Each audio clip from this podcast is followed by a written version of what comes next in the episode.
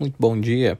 24 de fevereiro de 2022, estamos de volta com mais um podcast GeoMais. Hoje, para falar de geopolítica.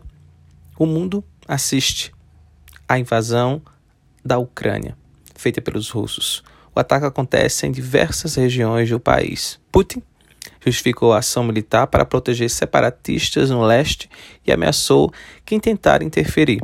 A ONU, a Organização das Nações Unidas, pediu que ele recue.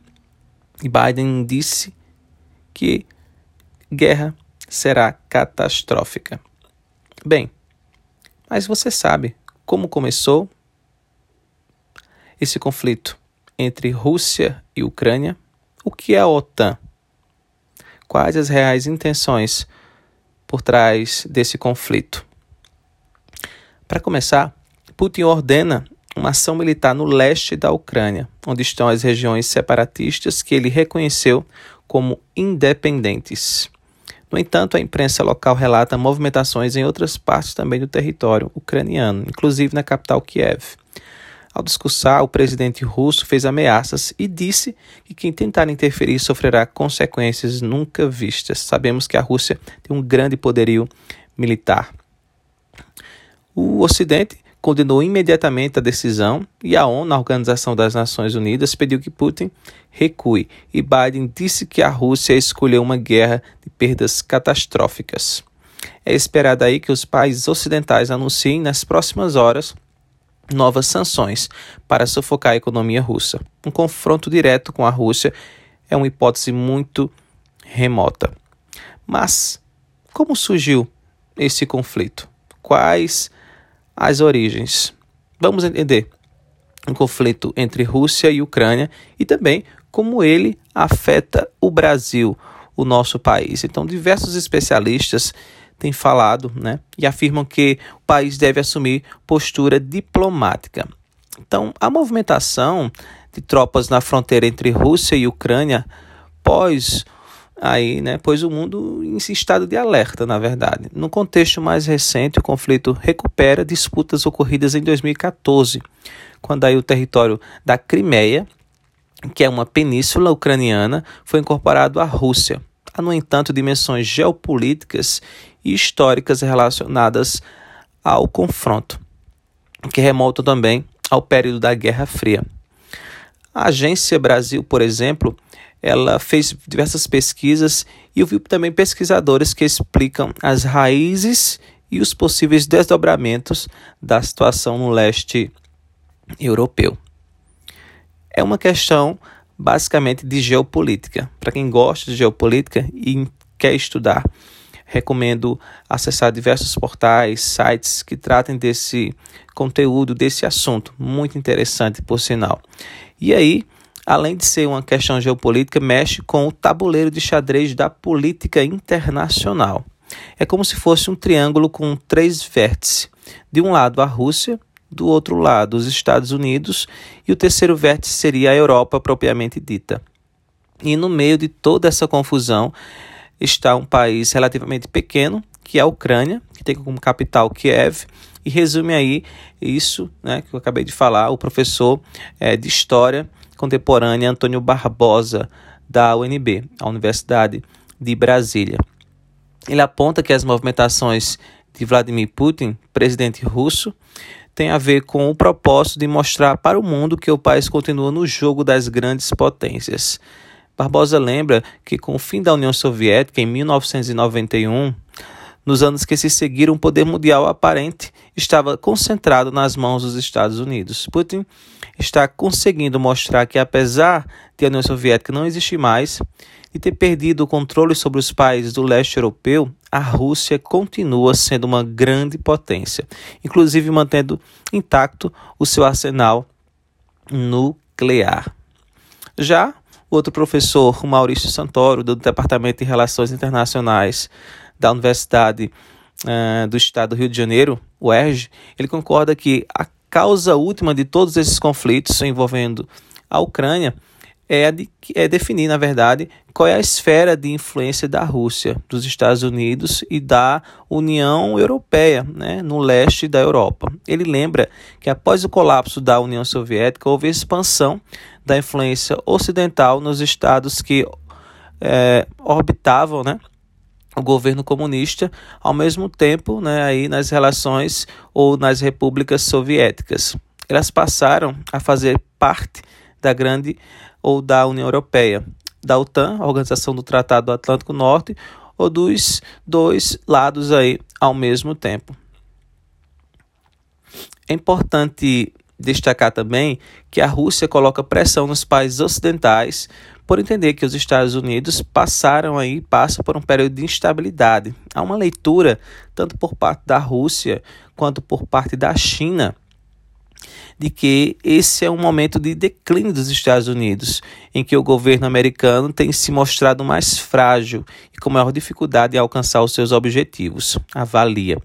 Ele cita questões relacionadas à pandemia como reflexo de fragilidade. É, Barbosa também ele destaca o contexto interno norte-americano.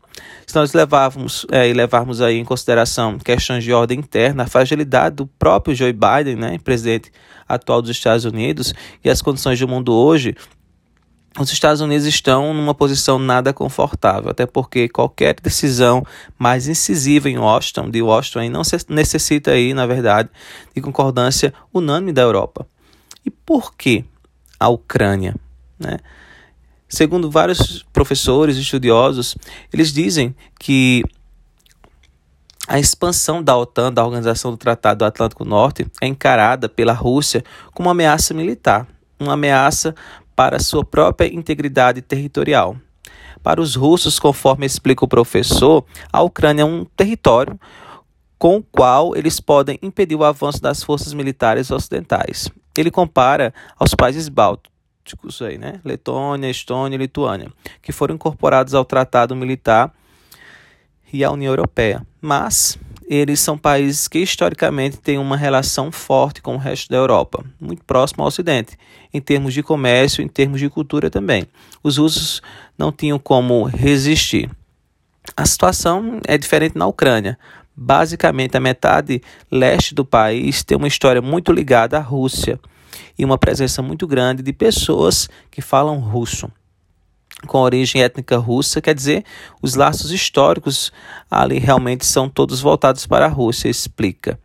A metade oeste, no entanto, tem uma história mais ligada ao ocidente. É um território que em vários momentos da história fez parte do Império é, Habsburgo, né? Ou fez parte da Polônia.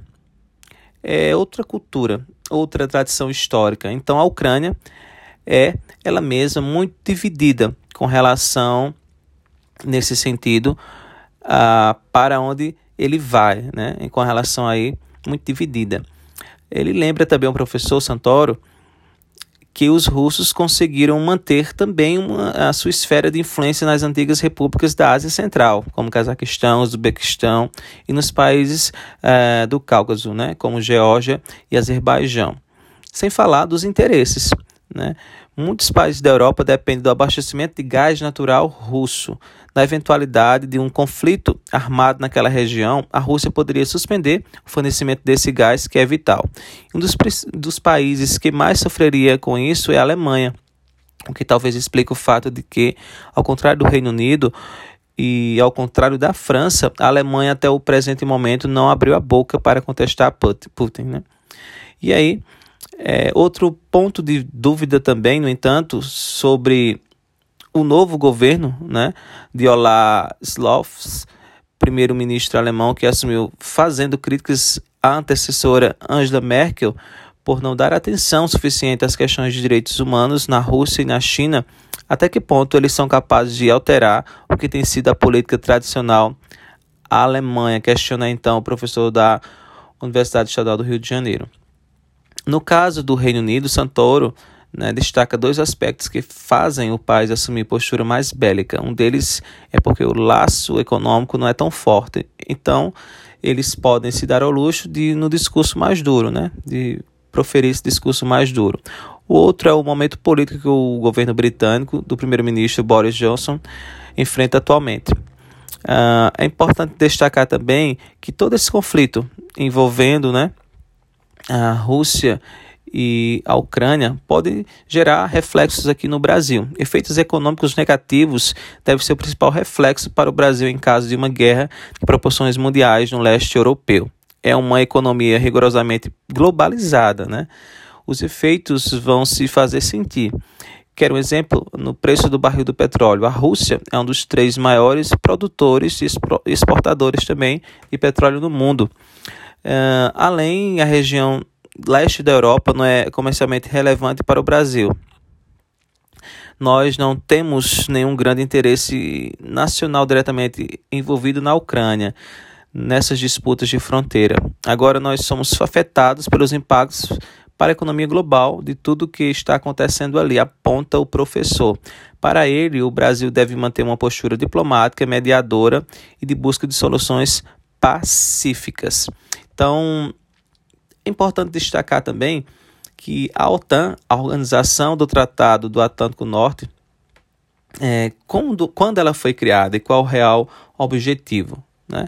Então, a OTAN, como eu já citei, também conhecida como Aliança Atlântica, né, a Organização do Tratado do Atlântico Norte, ela foi fundada em 1949 e com o objetivo, em primeiro lugar, o principal, de atuar como um obstáculo à ameaça de expansão soviética na Europa, após justamente a Segunda Guerra Mundial. Além disso, os Estados Unidos a viram como uma ferramenta para impedir o ressurgimento de tendências nacionalistas na Europa e promover, claro, a integração política no continente.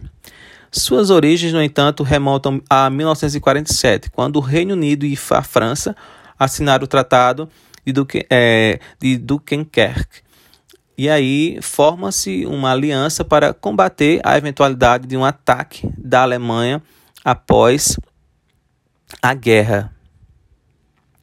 Os 12 membros fundadores originais da aliança política e militar são Estados Unidos, Reino Unido, Bélgica, Canadá, Dinamarca, França, Islândia, Itália, Luxemburgo, Holanda, Noruega e Portugal.